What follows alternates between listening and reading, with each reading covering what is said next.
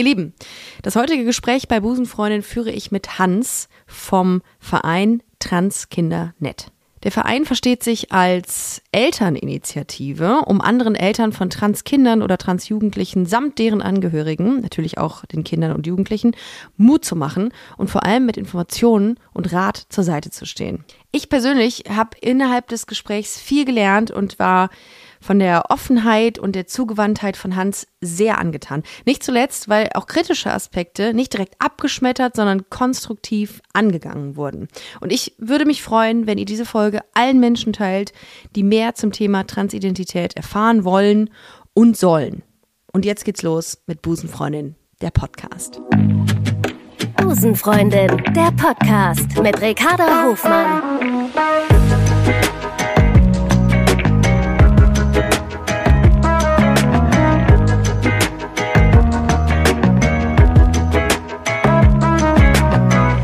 Love is Love. Hans, grüß dich. Schön, dass du da bist. Hallo Ricarda. Schön, dass es äh, klappt. Ähm, ich bin sehr gespannt auf unser heutiges Gespräch. Ähm, du bist Elternberater bei Transkinder.net, einer Elterninitiative, ähm, die andere Eltern darin berät, äh, wie sie mit der Transidentität ihrer Kinder umgehen. Ähm, Genau. Magst du ganz kurz mal erklären, was euer Verein macht, beziehungsweise was, ähm, wo, für welche Werte ähm, euer äh, Verein steht und was eure Aufgaben sind? Mhm. Ja, gerne. Erstmal äh, danke gleichfalls für die Einladung. Ich freue mich auch sehr auf dieses Gespräch. Und äh, kleine Korrektur, Transkindernetz, also da sind wir noch ganz klassisch ah, deutschsprachig. Ich war unterwegs. schon internationaler ja, unterwegs. Netz. Ist vielleicht okay, eine zukünftige Stufe. äh, ja, was machen wir? Wir sind äh, entstanden aus einer Selbsthilfegruppe von äh, betroffenen Eltern, sprich Eltern minderjähriger Transkinder, nicht-binärer Kinder und Jugendlicher. Und ähm, diese Selbsthilfegruppe hat sich dann als Verein gegründet. Das ist jetzt ziemlich genau zehn Jahre her. Und äh, unser Anliegen und unsere Leistung ist einfach die Selbsthilfe und die Hilfe zur Selbsthilfe. Sprich, also bei uns rufen Eltern an in der Elternberatung, die äh, bemerken, sie haben ein geschlechtsvariantes Kind, sie beobachten ähm, ein abweichendes Rollenverhalten, ähm, beobachten ähm, das, was man sonst so als Phasen kennt, ähm, dass es eben darüber hinausgeht und offenkundig irgendwo keine Phase mehr ist und machen sich da einfach Gedanken. Und ähm, dann geht es in diesen Gesprächen darum, ähm, was ist jetzt zu tun, ist überhaupt was zu tun und ähm, was kann man tun? Das sind so dann die Fragen, mit denen dann Eltern zu uns kommen. Und das, was, worum es uns dabei sehr stark geht, ist, dass es eben für diese Kinder die Möglichkeit gibt, sich ausdrücken zu können. Umgekehrt die Eltern aber auch ein Stück weit ähm, abzuholen, die Unruhe zu nehmen, die Sorgen zu nehmen, weil viele kommen mit Gedanken wie, habe ich irgendwas falsch gemacht oder äh, was passiert ist, muss jetzt mein Kind ähm, operiert werden oder muss ich damit zum Arzt? Äh, das sind wirklich ganz, ganz viele ähm, sehr äh, emotional geladene Fragen. Ja. Ja, wie, wie viel, was würdest du sagen, wie viel Anfragen oder wie viel Kontaktaufnahmen kriegt ihr monatlich oder jährlich von Eltern? Mhm. Also äh, jährlich ist fast leichter, das sind so ähm, zwischen 300 und 400 Anfragen, oh, die es dann so gibt. Ja. Okay. Genau, monatlich das heißt, natürlich schwanken dann, ja. Man kann schon erkennen, dass ein, eine ähm, eine Unsicherheit da besteht bei den Eltern, beziehungsweise eine äh, ja nicht vorhandene, nicht allumfänglich ähm, ausgebaute Aufklärung dann entsprechend, oder? Ja, natürlich. Also die fast jeder hat mittlerweile schon mal davon gehört. Ja, mhm. aber eben auf dieser Basis, man hat irgendwas in ja. den Medien wahrgenommen, gibt ja auch mittlerweile, äh, da muss man schon sagen, auch zum Glück äh, ganz viele Reportagen oder eben auch schlicht Transmenschen, die sichtbar sind oder für Sichtbarkeit sorgen und ein mittlerweile gegenüber von vor 20, 30 Jahren deutlich aufgeschlosseneres Umfeld.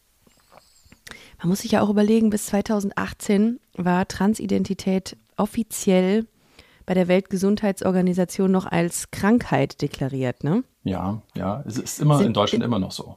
Ähm, es ist ja immer so, ähm, die WHO, die dann ähm, die Zuständigkeit hat, diesen ähm, Katalog äh, zu veröffentlichen ähm, durch die ganzen Fachgesellschaften. Ähm, das ist die Vorgabe. Und dann obliegt es den äh, jeweiligen Ländern, das Ganze in das nationale Recht umzusetzen. Und das ist bis zum Tag heute nicht geschehen. Also das heißt, man kann es ganz konkret sagen, dass offiziell, ähm, also rechtlich gesehen, Transidentität in Deutschland noch als Krankheit. Ja, gilt noch äh, als Störungsbild tatsächlich, genau. Okay, wow, das war mir nicht bewusst. Ja. Ich habe ähm, ich habe immer mit diesen, ich habe viel über über die über den Entwurf und den Gesetzentwurf ähm, der Weltgesundheitsorganisation äh, gelesen, mhm. dass äh, das auf nationalem auf nationaler Ebene noch nicht umgesetzt ist in Deutschland, das ähm, möchte ich mir auf jeden Fall auch nochmal durchlesen. Das war mir nicht bewusst. Ja, genau. Also der Punkt ist natürlich der, äh, die Fachleute selber sehen das schon längst anders, ja, und die gelebte Realität ist auch eine andere. Aber rein äh, formal gibt es dafür immer noch einen äh, entsprechenden äh, Diagnoseschlüssel äh, im Störungskatalog äh, und der basiert wiederum auf dem ICD-10, also der Vorgängerversion, der vom WHO, von der WHO veröffentlicht worden ist. Was ist deine Motivation dahinter, Eltern zu beraten? Bist du, ähm, hast du Kinder auch, die transident sind? Ja, also, also, wir sind eine große Familie, aber ja, genau. Ja. Ähm, ich habe eine Trans-Tochter äh, mhm. mit jetzt 13 Jahren. Und ähm, das war meine Motivation, überhaupt erstmal mir Unterstützung zu suchen und bin dann nach Umwegen auf den Verein gestoßen, der mir dann selbst äh, im Rahmen der Elternberatung sehr geholfen hat, äh, wo ich mich austauschen konnte, wo ich ähm, ähm, einfach viele getroffen habe, die aus äh, berufenem, erfahrenem Mund mir äh, Dinge sagen konnten. Und das ist ein Riesenthema leider für viele Familien, dass sie viel Meinung zu hören kriegen, äh, aber leider eben äh, wenig Berufen und wenig Expertise dahinter. Ich glaube, das, was viele Leute ähm, jetzt kritisch sehen, so im, im Kontext Transkindernetz, ist, dass sie sagen, was, die sind doch noch so jung, die können sich doch vielleicht gar nicht irgendwie darüber bewusst sein, ob es die Identität ist, die sie haben wollen. Oder vielleicht ähm, entscheiden sich Jugendliche oder Eltern zu früh für einen körperlichen Eingriff. Wie gehst du mit diesem, ähm, mit diesem Ansatz oder mit dieser Kritik um oder mit dieser Fragestellung besser? Mhm. Ja, das ist eine große Problematik, dass tatsächlich ganz viele sich dazu äußern äh, die ähm, da selber überhaupt nicht betroffen sind. Äh, also für uns ist nun zunächst einmal der Ansatz wichtig, ähm, wie geht es äh, meinem Kind? Und äh, die Eltern, die zu uns kommen, berichten in erster Linie von einem ähm, sehr unglücklichen Kind, von Kindern, die ähm, sich sehr verschließen oder die äh, länger anhalten niedergeschlagen sind oder die einen großen innerlichen Druck verspüren äh, bis hin tatsächlich zu äh, medizinischen, äh, pathologischen Auffälligkeiten, wenn sie sich anfangen dann äh, zu ritzen.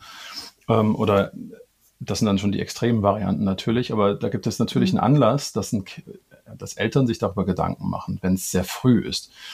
Ähm, dann kommen natürlich aber auch die Kinder, Gott sei Dank, heute sehr häufig auf ihre Eltern zu und ähm, sagen und sprechen darüber, wenn das schon ähm, möglich ist und sie die verbale ähm, Reife dazu haben. Und das ist aber tatsächlich sehr früh möglich. Und äh, die psychologische Forschung weiß ja schon seit langem, äh, wann beginnt die Identitätsentwicklung, beziehungsweise wann wird die einem Kind bewusst. Das ist so typischerweise im vierten Lebensjahr. Und das ist genau die Phase, die für Eltern häufig sehr anstrengend wird, weil äh, dann das Ich so stark im Vordergrund steht. Ne? Ich will, ne? und mhm. ich will das nicht vor allem. Vor allem das, was die Eltern dann so wollen. Und also die Ausdrucksfähigkeit ist da sehr früh möglich. Ähm, umgekehrt zu sehen, ähm, wir reden ja in dieser Zeit auch noch nicht von irgendwelchen körperlichen Eingriffen. Ne?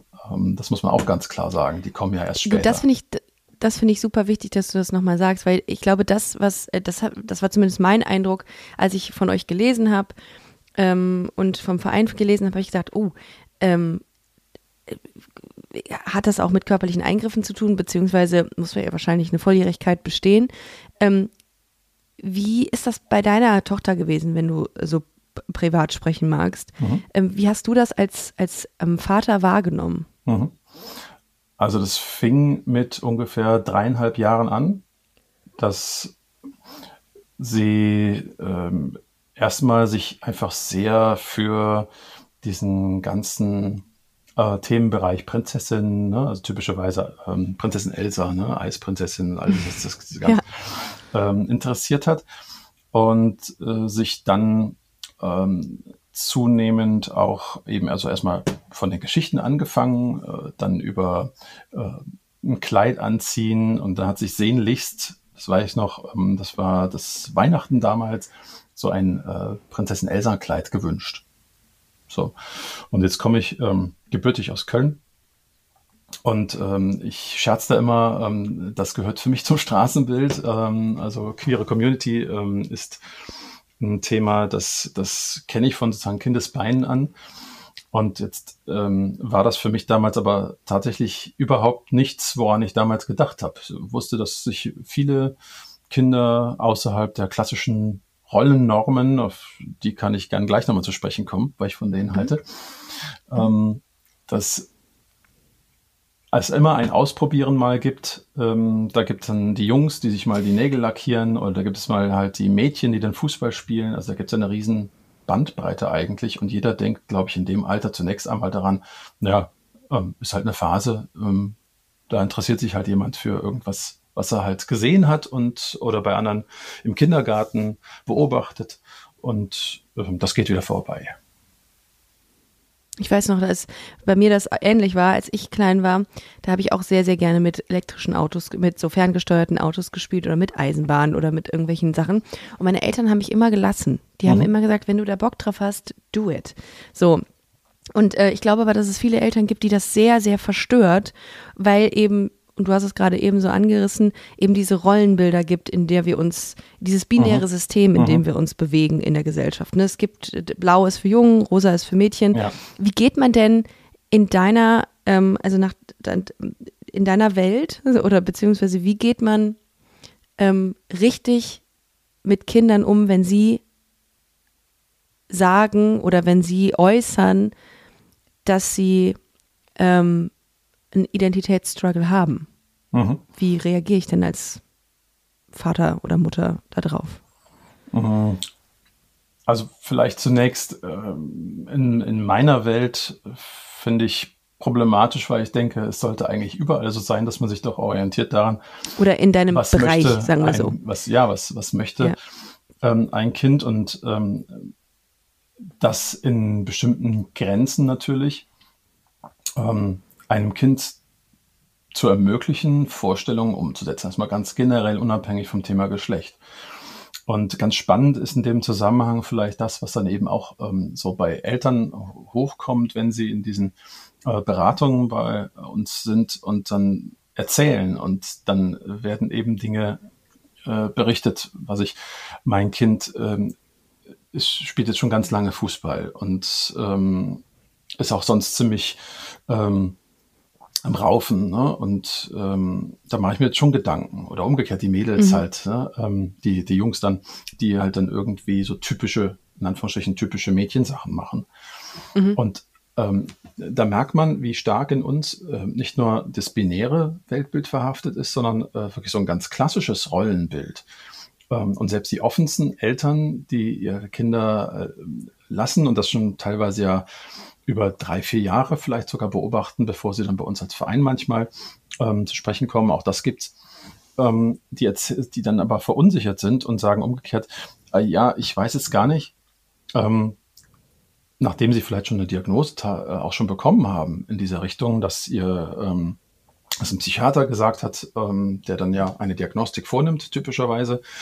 Ähm, das wäre dann Geschlechtsdysphorie im Kindesalter, ist ähm, da der Schlüssel ähm, und dann auf einmal unsicher sind und sagen, ja, aber mein Transkind, Mädchen, Klammer auf, Klammer zu, äh, spielt immer noch mit Autos oder spielt immer noch Fußball. Ähm, da sind wir unsicher, ist es überhaupt das? Ist, oder geht es da gerade wieder zurück?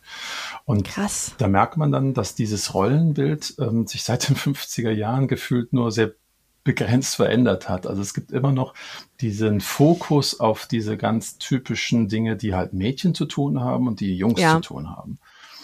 Und das finde ich sehr problematisch, ja.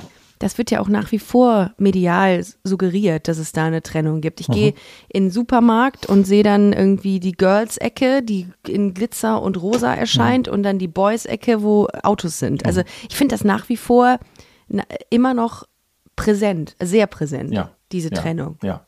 Und, das ist schon krass. Ähm, also das gibt es bis heute oder auch die sind die, äh, Gender Reveal Partys, die es jetzt ja. gerade oh, wow. ganz ähm, verbreitet ja. gibt, äh, immer noch ganz klassisch mit Blau und mit Rosa. Ja. Ne? Also äh, das ist etwas, wo ich auch denke, ja, da sind wir wirklich noch nicht so weit gekommen, wie man so gemeinhin denken mag. Ne?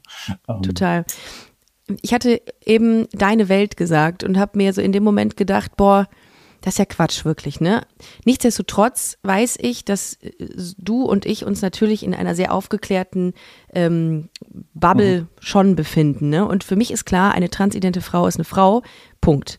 Ähm, was würdest du sagen? Wie aufgeklärt ist grundsätzlich unsere Gesellschaft mhm. dem Thema jetzt gegenüber? Ja, ich glaube, da darf man schon hinschauen, wo ähm, befinden wir uns. Die Gesellschaft ist genauso schwierig wie von der Community oder allem anderen ähm, absoluten Begrifflichkeiten ähm, zu reden. Also äh, in den Städten ist naturgemäß immer etwas ähm, ähm, moderner, äh, ein bisschen aufgeschlossener als auf dem Land. Äh, Im Norden mehr als im Süden. Also da hat man schon so Möglichkeiten, das ein bisschen zu, zu variieren und zu differenzieren. Und das ist schon etwas, wo man dann sagen kann, ähm, bewege ich mich jetzt auf ähm, dem bayerischen Land oder so in diesem ähm, deutschen Bible Belt unten da im Südwesten, dann ähm, hat man natürlich ein sehr konservatives Umfeld. Ne? Oder halt auch in Teilen vielleicht von Brandenburg. Ne? Ja. Also gibt es überall ländliche Strukturen vor allem, äh, die einfach ähm, eher noch dörflich geprägt sind und dementsprechend, wo auch die, die Möglichkeiten, ähm, dieses Bunte zu erleben, was Großstädte ja ausmacht, sehr viel begrenzter sind und dementsprechend sind dann natürlich auch ähm, Erfahrungswelten dahinter. Ne? Und alles, was ich nicht kenne, ist natürlich immer schnell mit Vorurteilen belegt. Das ist äh, egal, auf welchen Bereich ich das beziehe. So. Total. Ja. Und wir wollen jetzt zum Beispiel äh, auf einem kleinen Dorf ähm, also definitiv nicht in der berühmt-berüchtigten Berliner Bubble ähm, im Süden der Republik. Und äh, das sind ein paar hundert Menschen hier und da kennt jeder jeden. Die soziale Kontrolle funktioniert. Ne? Und äh, von daher ist das etwas, wo man schon sagen kann, wenn jetzt hier jemand aufwächst, der äh, merkt, er ist anders, dann ist das erstmal eine Herausforderung, weil das Gefühl sehr schnell da ist, ich muss damit zurückhaltend sein. Ich muss gucken, wem ich was erzähle. Ne? Das ist bei den Älteren vor allem der Fall. Ähm, Gott sei Dank sind Kinder da etwas anders gestrickt und das ist wieder das ganz Spannende. Ähm, Im Kindergartenalter, Grundschulalter, dann sind die so offen damit, dass es denen vollkommen wurscht. Ja, ähm, also da gibt es ganz mhm. wenig, ähm, also natürlich gibt es auch da immer wieder mal Fälle, wo ein, aber das sind wirklich so einzelne, ähm, die dann Schwierigkeiten damit haben oder wo es dann halt eben anders gibt das als Punkt zu nehmen, um äh, jemanden damit zu ärgern, aufzuziehen. Aber im Großen und Ganzen gibt es in dem Alter wenig Probleme. Ne? Wo es Probleme gibt, ist dann eher so im jugendlichen Alter und dann natürlich als Erwachsene. Ne? Also Eltern haben damit meist die meist auch größeren Probleme als eben die Kinder selber. Ja, weil es auch, glaube ich, noch weniger Aufklärung in der Zeit gab, als unsere Eltern oder die Eltern der Eltern aufwuchsen. Ähm, und da einfach, mhm. also das ist so meine Erklärung für diese, für diese Angst. Und du hast es ja auch äh, richtig gesagt, ne? Alles, was man nicht kennt, wird erstmal in eine Schublade geschickt ja. und äh, die dreifach verschlossen. Und wenn ich da kurz einhaken kann, weil das finde ich so ja. einen ganz wichtigen Punkt tatsächlich, diese Unkenntnis in vielen Bereichen, mangels Erfahrung, manch, äh, bei, bei Fachpersonal mangels Fortbildung. Das ist leider auch ja. ein Riesenmanko. Es gibt viel zu wenig Fortbildung. Es ist immer noch zu, äh, fast nirgendwo Bestandteil in der Ausbildung, bei Erziehern beispielsweise. Es gibt bis heute einen verpflichtenden äh, Baustein in dieser Richtung äh, im Bereich der Lehrerausbildung. Äh, das heißt, da gibt es Riesendefizite auf der einen Seite. Ne? Auf der anderen Seite muss man dementsprechend auch sehen, nicht alles, was ich dann an, an Widerstand spüre in einer ähm, in einem Kindergarten, in einer Schule, ist automatisch dann schon Diskriminierung. Und ähm, das Wort Diskriminierung, finde ich, es wird so, so sehr schnell monstranzartig vor sich hergetragen. Ähm, man muss natürlich im Einzelfall schauen, ähm, was ist da genau das Thema? Äh, ist da ein Unwissen eben? Kann man daran arbeiten? Ähm, ist eine Einrichtung aufgeschlossen, daran zu arbeiten? Und äh, das ist natürlich dann auch Verpflichtungen zu sagen, okay, dann muss ich dafür sorgen, dass das Personal dort geschult wird und begleitet wird. Findest du, dass, ähm, dass die Aufklärung im Bereich Transidentität bei Kindern ähm, ausreichend ist? Hm, nein, definitiv nein.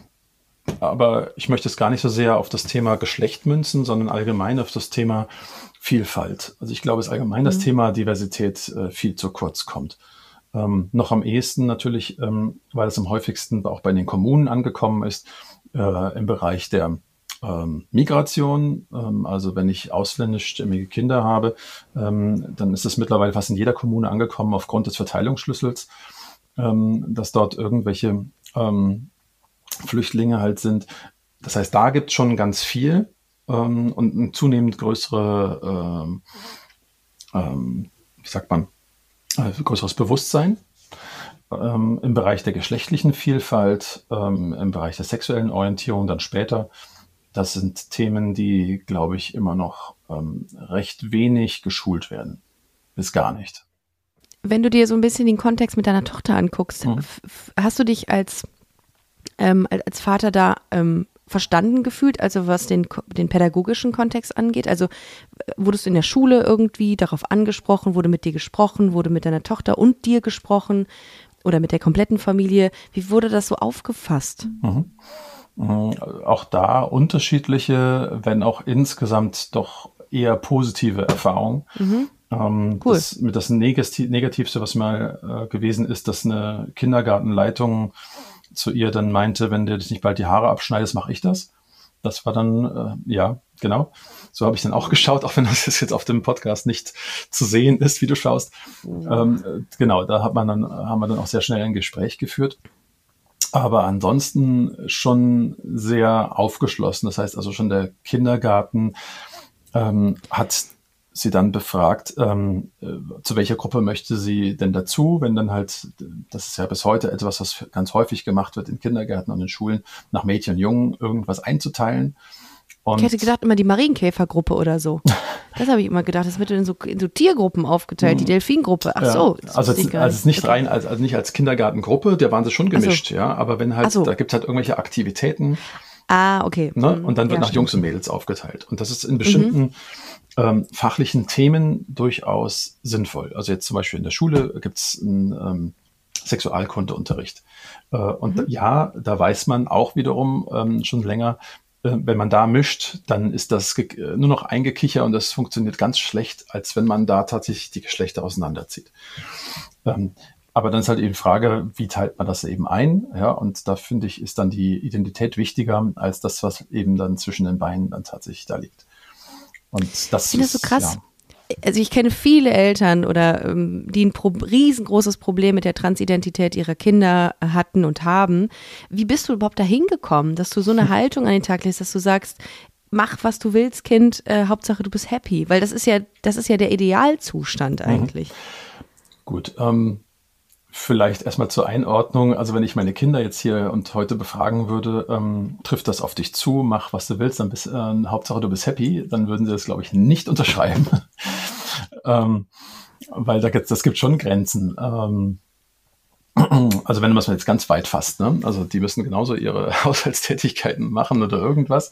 Aber ja, so vom Grundsatz her natürlich ist, äh, finde ich schon, ähm, ist wichtig, ähm, Kindern in viel, in manche, ja, doch in vielen Themen auf Augenhöhe zu begegnen, ähm, weil sie eben, wenn sie etwas einsehen, es eher machen, als wenn man es ihnen vorschreibt. Und manche Dinge muss man auch in eigener Erfahrung erstmal erleben. Ja, und ähm, das ist, glaube ich, für Kinder ein ganz wichtiger Lernmechanismus, ähm, Dinge aus eigener Erfahrung wahrzunehmen. Und äh, wer anders sollte denn ähm, auch tatsächlich einschätzen können, wer sie sind.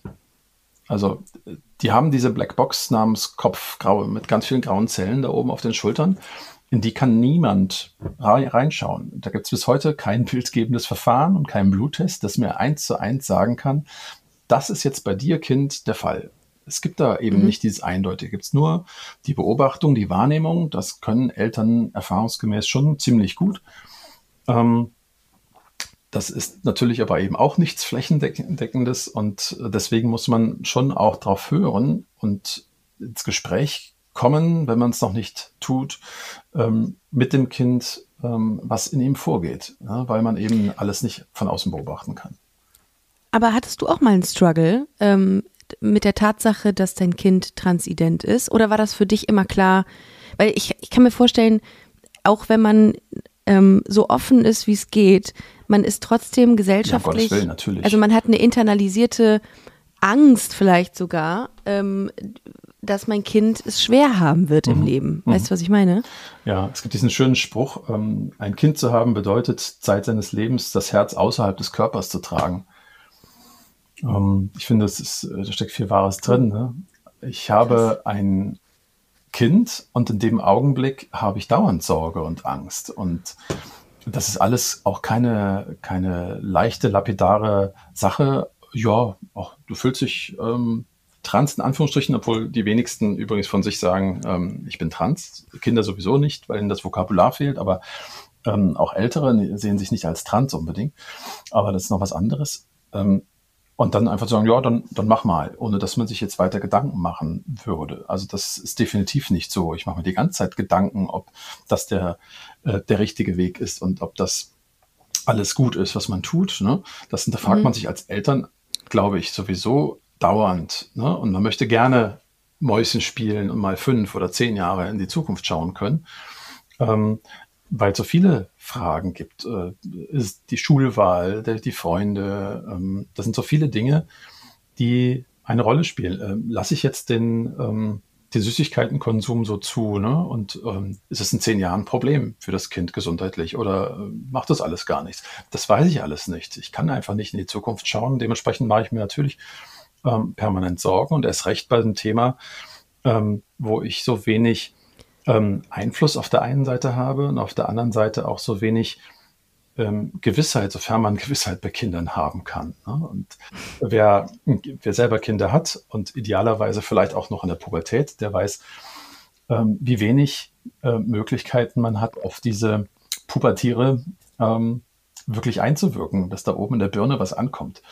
Äh, und umgekehrt an das andere Ende der Skala zu gehen, ähm, das, das nutze ich immer gerne als Beispiel. Ich weiß noch, ähm, ähm, meine Tochter hat einen Zwillingsbruder und ähm, da waren mal irgendwelche Sachen dreckig im Kindergartenalter. Da waren die beide fünf ungefähr.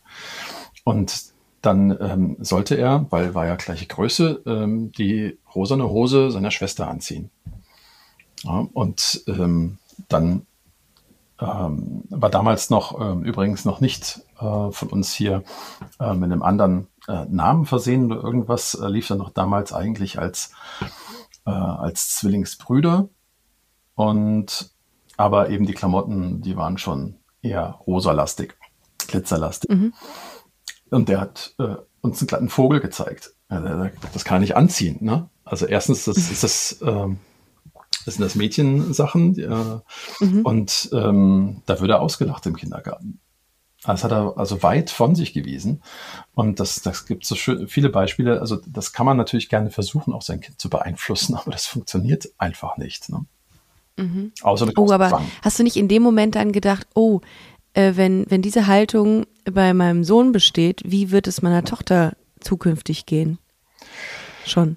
Ja, grundsätzlich schon, aber ich weiß auch, ähm, natürlich sind immer wieder Freunde von denen dann hier gewesen. Also beide ähm, viele Freunde und der große Bruder auch und ähm, die haben das natürlich dann auch mitbekommen.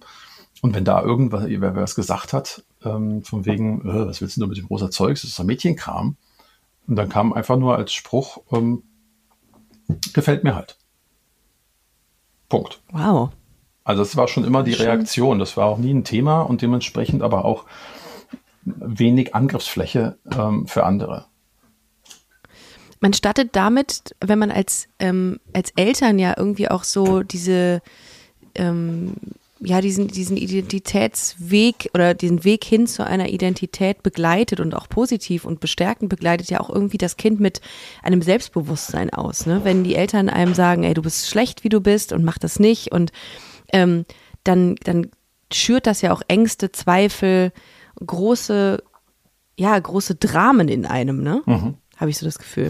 Also dadurch, dass du so offen bist und gesagt hast, ey, du musst dich gut fühlen oder du musst das fühlen, was du fühlst und du darfst das auch fühlen, ähm, wird ja deine Tochter auch ein, ein gewisses Maß an, ja, an, an, an, an Selbstbewusstsein haben dadurch, oder? Ja, das ist meine, meine Hoffnung, nicht nur das Selbstbewusstsein, ähm, ihren Weg zu gehen, sondern auch den, das Selbstbewusstsein, uns als Eltern gegenüber äh, zu sagen, was wirklich in ihr vorgeht. Also das ist so meine Überzeugung, wenn ein Kind versteht, dass es geliebt wird, egal was es ist, wer es ist, dann sagt es auch immer einem am ehesten, ähm, was geht in mir vor? Oder auch vielleicht gegebenenfalls mal zu sagen, ähm, ja, das war jetzt bislang mein Weg, aber ähm, ich bin jetzt doch wieder ein Junge. Ja, das wäre jetzt ähm, so.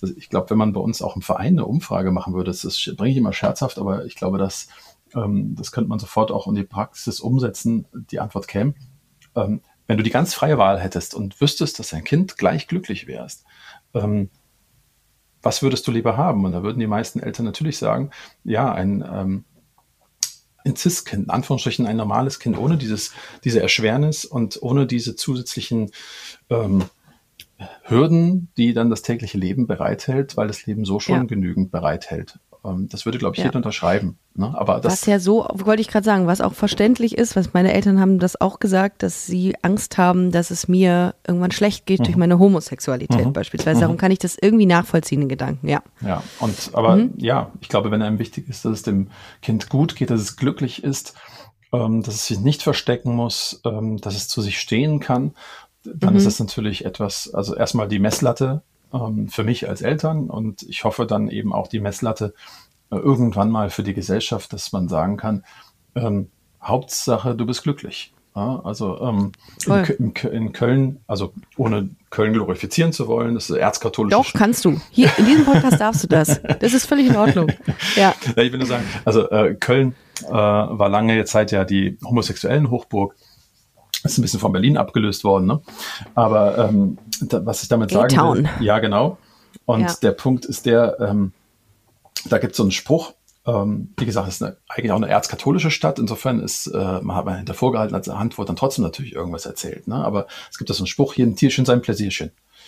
Richtig. Ja. Kenn ich. Und ja. ähm, das, da steckt ein bisschen was drin. Ähm, das kann man natürlich negativ oder positiv sehen. Ich, ich sehe das Positive drin. Man lässt jeden seine Welt, man lässt jedem sein Selbstverständnis, seine Identität, seine Orientierung und sie spielt am Ende nicht die Rolle, sondern es ist ausschlaggebend, wer bist du als Mensch.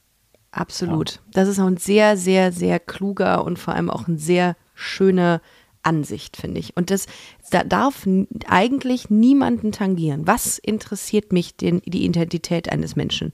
Wenn der oder die oder äh, der, dieser Mensch sich wohlfühlt mit der Identität, ähm, die, äh, ja, die, die da eben ist, dann it's okay. Hm. Und ich verstehe nicht, wie sich manche Menschen daran reiben können. Ja. Das ist einfach für mich nicht verständlich. Das, das ist halt eben auch diese Geschichte, dass ähm, in dem Augenblick, wo das Thema äh, im Kindergarten oder in der Schule aufkommt, in der Schule auch gerne, wenn es dann um Klassenfahrten beispielsweise geht und äh, durchaus, wenn Eltern das mitkriegen, manchmal auch von Lehrerseite, dann die große Befürchtung ist, ja, aber ähm, das Kind darf dann aber nicht jetzt als Transmädchen dann auch bei den Mädchen schlafen, in der Klasse, auf der Klassenfahrt beispielsweise und ähnliches. Mhm. Ja, und ähm, da wird ja dermaßen auch so eingemischt. Äh, was ist denn jetzt dein Kind eigentlich? Und ähm, ja, dann frage ich ja, auch. Ja, Leute brauchen ja, ich, Orientierung. Ja, ich frage dich ja auch und, nicht, wie häufig schläfst du mit ja. deiner Frau oder irgendwas. Ne? Es geht mich einfach nichts an. Und diese Übergriffigkeit gegenüber ähm, der gefühlten Minderheit ist immer etwas, was dann auch der, der so, so, ein, so, so, so ein Reibungspunkt ist. Du hast gerade angesprochen. Ähm, es ist immer ein Punkt, man befürchtet etwas.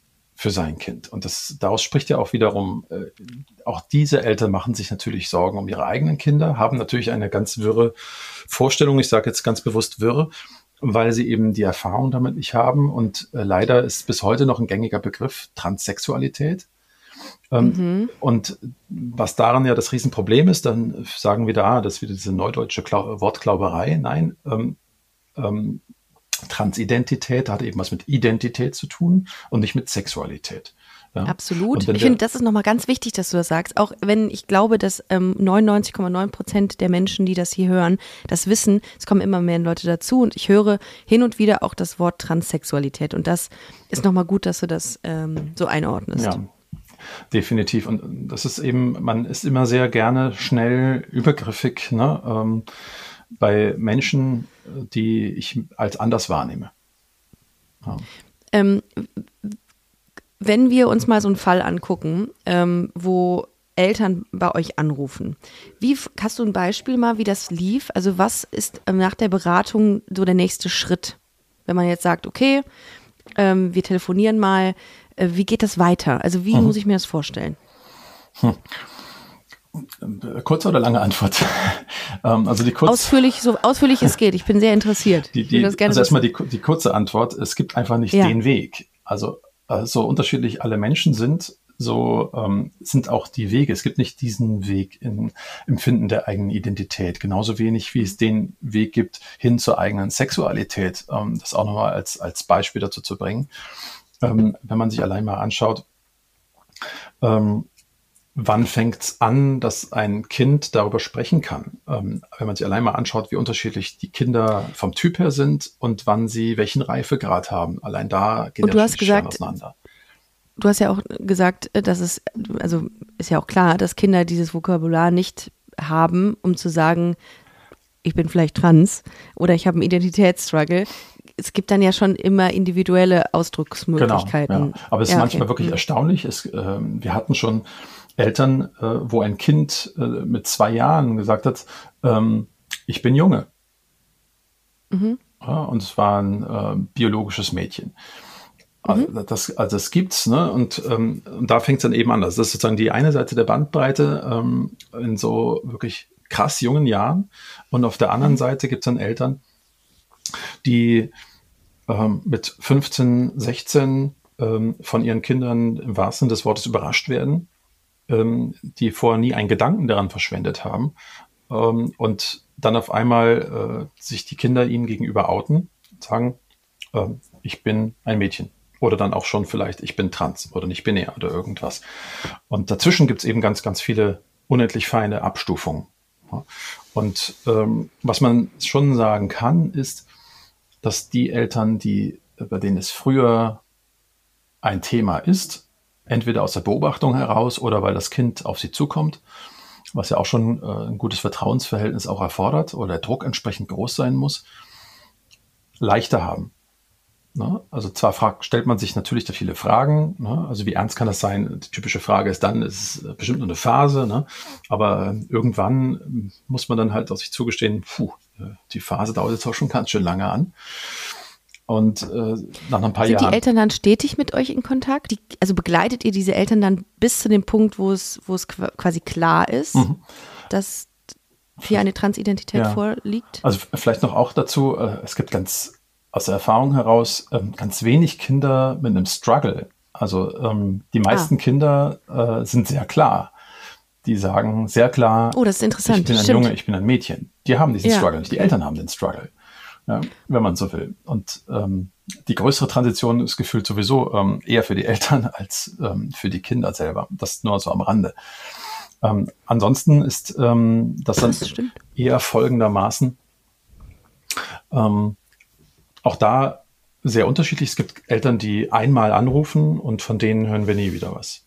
Ähm, es mhm. gibt Eltern, die sich mehrfach melden ja, ähm, und dann ist irgendwann der Beratungsbedarf zu Ende. Das, die Faktoren dafür sind ganz unterschiedliche. Entweder äh, gibt es dann tatsächlich das Thema nicht mehr, es war tatsächlich vielleicht nur eine Phase. Ähm, Sie haben ein gutes Beratungsangebot, ähm, ein gutes Netzwerk vor Ort in Form von Fachleuten, in Form von Elternstammtischen und Ähnlichem. Ähm, da gibt's regional halt einfach auch riesige Unterschiede. Es gibt Gegenden, da ist ein 100 Kilometer Umkreis überhaupt gar nichts. Und es gibt welche äh, mit mehreren Stammtischen und mit, äh, mit ganz vielen Fachleuten und sind da einfach gut angebunden. Dann gibt es äh, welche, die bei uns ähm, sich äh, melden und dann werden sie im Anschluss Mitglied, ähm, um da einfach dann ähm, einen aktiveren Kontakt und eine aktivere Anbindung zu suchen. Manchmal auch äh, gerade die, die lokal nichts finden. Und äh, dementsprechend ist es sehr unterschiedlich, inwieweit, wie regelmäßig und wie lange dieser Kontakt geht.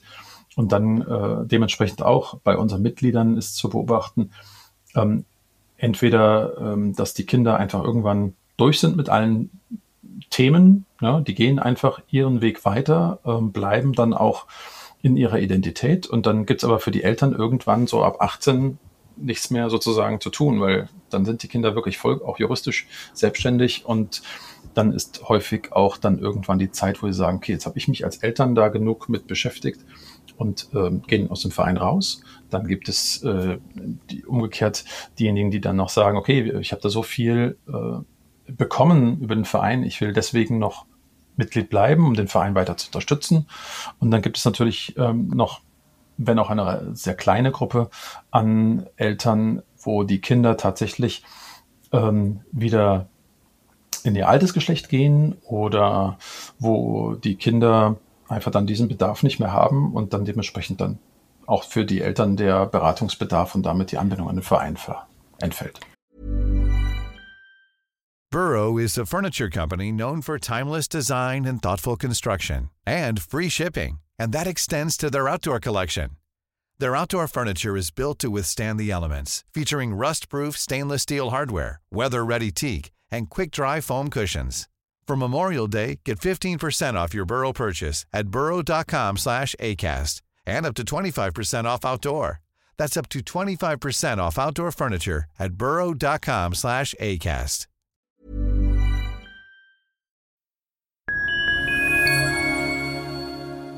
Liebe Community, eine ganz kurze Zwischenmeldung an dieser Stelle. Wir sind mit Love is Life erneut auf Tour. Miriam Boawina Irina Schlauch und ich bringen zusammen ein bisschen Farbe in die Flinterwelt. Mit dem Love is Life Pride Special kommen wir am 29. Juni nach München in den Schlachthof, am 19. Juli ins Karlswerk nach Köln und am 1. August ins Übel und Gefährlich nach Hamburg. Eins meiner persönlichen Highlights wird die Live-Weltpremiere meines ersten Songs sein. Es wird weitere Highlights geben. Es wird lustig, deep und selbstverständlich seid ihr mittendrin. Love is Life Pride Special 2024. Tickets gibt's auf eventim.de oder in den Busenfreundin Show Notes. Wir sehen uns auf Tour und jetzt geht's weiter mit Busenfreundin, der Podcast.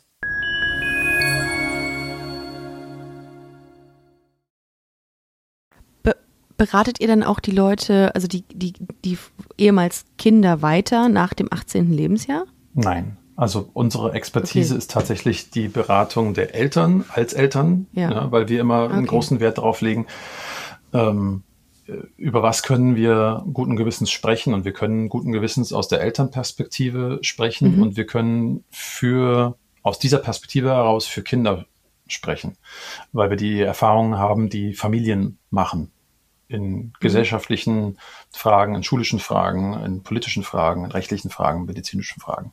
Und dann hast du aber ähm, ähm, natürlich den Bedarf, den dann äh, Erwachsene haben, der wieder einen, einen ganz speziellen Fokus erfordert. Und da gibt es entsprechend aber auch genügend Foren und Vereine, sei es ein DGTI oder der BVT oder halt eben auch äh, diverse Internetforen, ähm, wo die dann untereinander sich dann Rat geben können, sicherlich auch besser Rat geben können.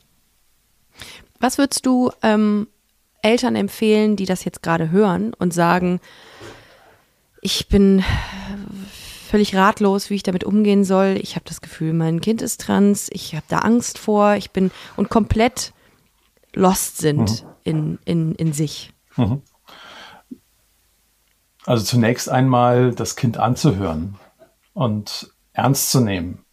Ja, ähm, und im besten Fall ähm, zu sagen, okay, für den Augenblick ist das scheinbar das, was du brauchst und darin unterstütze ich dich. Wie der Weg aussieht, das kannst nur du bestimmen. Ja, Und da bemühe ich immer auch in den Gesprächen gern so ein Bild, wenn das Kind so am heimischen Auto äh, am Steuer säße und ähm, Gas gibt und Richtung vorgibt und äh, bremst und lenkt.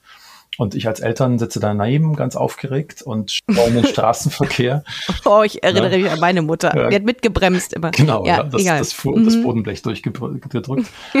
und dann kann man ein Kind natürlich versuchen, auf Gefahren aufmerksam zu machen, die da lauern oder äh, schau mal da und ähnliches. Am Ende muss das Kind äh, lenken und steuern und schauen, wohin es will. Und ähm, das ist so vielleicht erstmal so die Ausgangssituation. Und der Frage war gerade ja auch noch, ähm, wie geht es dann in diesen Gesprächen weiter? Also das sind ja genau dann die Fragen. Ne? Also ähm, wo muss man denn bremsen und Gas geben und welche Richtung kann es denn gehen? Ne? Und dann hängt es einfach davon ab, äh, in welchem Alter befindet sich das Kind, wie lange geht das schon? Und die Fragen, die wir dann ähm, stellen, sind dann auch ein bisschen ähnlich gelagert, wobei die meisten Eltern haben auch eh ein ziemlich großes Mitteilungsbedürfnis, weil ihnen endlich mal jemand zuhört, der auch was ja. davon versteht und der äh, auch selber ja. betroffen ist. Das ist, glaube ich, auch sehr wichtig. Das merkt mhm. man schon auch. Und ähm, die Fragen, die dann relevant sind, sind eigentlich die gleichen, die bei einem Therapeuten oder Psychiater relevant würden. Ne? Also beispielsweise, wie lange geht das schon? Ähm, je länger es schon anhält, ohne in Anführungsstrichen Rückfall dazwischen, desto größer wird die Wahrscheinlichkeit, dass es persistiert anhält. Ähm, je mehr Lebensbereiche dazukommen, desto größer wird die Wahrscheinlichkeit, dass es anhält. Was ist ein Lebensbereich? Ein Lebensbereich ist zum Beispiel, dass sich jetzt ein ähm, Junge nicht nur mal die Nägel lackiert, sondern äh, dazu kommt vielleicht nicht nur die Kleidung, äh, nicht nur Freundeskreis, nicht nur Spielverhalten, äh, nicht nur ähm, Rollenspielidentitäten, äh, nicht nur Selbstbeschreibung. Also je mehr Bereiche dazukommen und je länger das anhält, desto größer wird die Wahrscheinlichkeit. Und damit Aber arbeitet ihr dann eng, arbeitet ihr dann bei der Erstellung dieses Fragenkatalogs auch eng mit PsychologInnen und TherapeutInnen zusammen? Also wir haben natürlich ähm, Kontakte zu verschiedenen äh, Behandlern, Fachpersonal, die sich gut auskennen. Wir haben einen Austausch, wir sind beteiligt an verschiedenen äh, Forschungsprojekten. Äh, wir sind ähm, ähm, Mitglied in der Kommission, die die äh, Leitlinien für die Behandlungsleitlinien für Kinder und Jugendliche jetzt gerade äh, neu erstellt.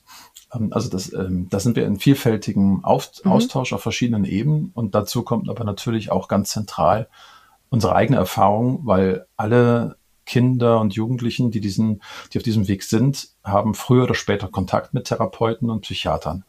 Mhm. Was ein Thema für sich ist, weil es eben auch immer die Gefahr darstellt, eine Identität zu pathologisieren. Ja, ähm, eben, es ist noch immer ein Krankheitsbild ganz formal und je häufiger ich mit dem Kind zum Arzt renne, das kennt es in erster Linie davon, wenn ich krank bin. Das macht natürlich auch was. Ne? Ähm, Boah, insofern, stimmt.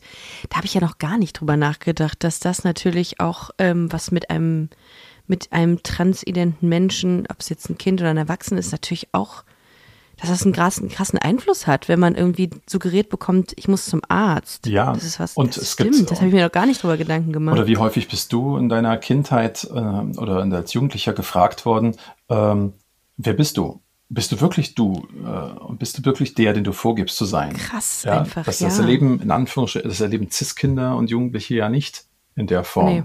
Ja, ähm, und wenn dann noch eine äh, hetero. Auch sehr intime Fragen wahrscheinlich auch für die Kinder. Absolut. Auch, auch da schon. Absolut. Was ja auch im, im, im weiteren Verlauf des Lebens ist. Ich habe auch ähm, ein paar transidente ähm, Freundinnen und ähm, da, die haben mir immer gesagt, das sind die furchtbarsten Fragen, die man sich vorstellen kann. Es ist so würdelos. Mhm. Und das finde ich auch, das ärgert mich dann auch immer sehr, wenn ich das höre. Also es ist immer sehr grenzüberschreitend in jeder Form. Ja, ja. So. Also es ist also sicherlich auch ganz häufig aus einem falsch verstandenen äh, Sicherheitswert ähm, heraus, dass gesagt wird, also ich will ja sicher gehen und deswegen stelle ich diese mhm. Fragen, egal ob ich jetzt ähm, Psychiater bin, der ein Gutachten erstellt oder Elternteil.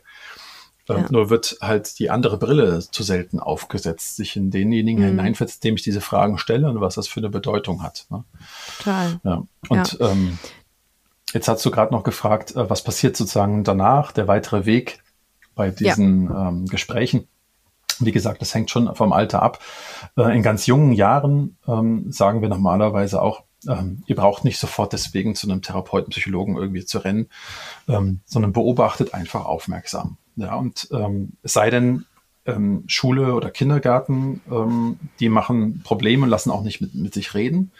Ähm, dann kann es manchmal helfen, wenn dann schwarz auf weiß von irgendeiner offiziellen Stelle, Götter in Weiß und so weiter, dann äh, so ein eine Diagnose irgendwo gedruckt steht. Das ist dann manchmal ganz hilfreich. Oder natürlich erst recht, wenn man merkt, mein Kind ist länger anhaltend niedergeschlagen ähm, oder es hat sonstige ähm, Auffälligkeiten, die mhm. es dann erforderlich machen, dann auch wirklich äh, zu einem Behandler zu gehen. Ansonsten sagen wir, ähm, ist es erst dann wieder relevant, wenn so am Horizont in einiger ähm, Entfernung äh, das Thema Pubertät auftaucht. Also wenn das Ganze präpubertär anfängt, dann sollte man zur Pubertät hinschauen, dass dann auch ähm, man vorstellig wird. Wir hatten im Vorfeld unseres Gesprächs auch mal darüber gesprochen, dass ihr sehr viele Ein äh, dass ihr sehr vielen Anfeindungen ausgesetzt seid. Sprich, es gibt viele PolitikerInnen, die ähm, im Social Media Bereich auch sagen, Trans ist Trend, etc. Ähm, wie gehst du damit oder wie geht ihr damit um und wie viel ist das, hm. was da auf euch zukommt? Also es ist, also uns ist jetzt verstanden auch als Community da zu sagen, ja, das ist ähm, gefühlt zunehmend. Ich glaube, dass da mhm. schon auch ein großer Katalysator des Selbstbestimmungsgesetzes ist. Und da lässt sich viel an ähm, menschlichem Unbehagen gegenüber was Unbekannten mobilisieren. Und da gibt dann wirklich so eine geschlossene Front ähm, von ganz äh, linken äh, feministischen Gruppen bis hin zu ganz rechten, die so alles, was unter dem Thema Geschlecht und Gender steht, ähm, als mhm. Untergang, des, Untergang des Abendlandes betrachten. Äh, da gibt es eine große Front, unter denen sich ganz viele versammeln lassen. Und insofern, das ist zunehmend, das ist spürbar.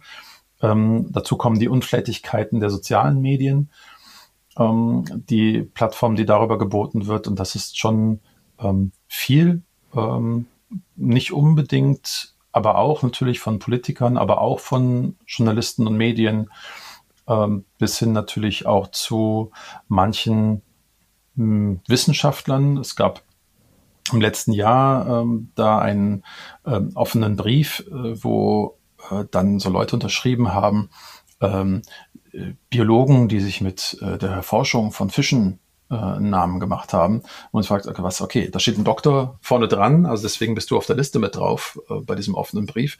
Aber inhaltlich zu sagen dazu habe ich eigentlich gar nichts, außer einer persönlichen Meinung, die darf jeder haben. Ähm, aber es wird dann so getan, als äh, wäre das aus berufenem wissenschaftlichen Mund. Und das ist immer das Schwierige. Es gibt leider zwar zunehmend mehr, aber immer noch zu wenig Forschung in diesem Feld.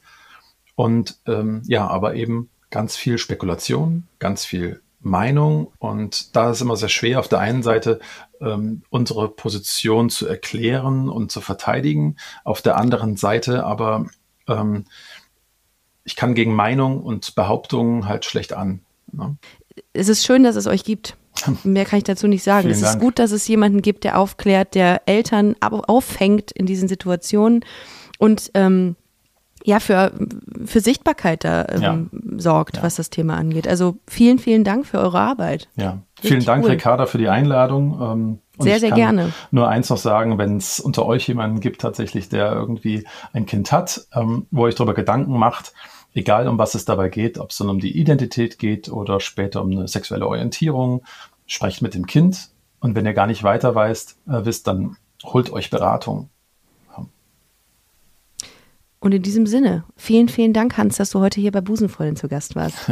Danke dir, Ricarda. Alles Gute. Ihr Lieben, vielen Dank, dass ihr zugehört habt. Ähm, wir hören uns nächste Woche. Ähm, wenn ihr weitere Informationen zum Thema Transkinder-Netz haben wollt, dann schaut einfach in die Show Notes. Bis dahin, ähm, macht es gut, bleibt gesund und Hashtag Love is Love. Das war Busenfreundin, der Podcast mit Ricarda Hofmann. Mehr gibt's unter www.busen-freundin.de oder auf Instagram busenfreundin-podcast.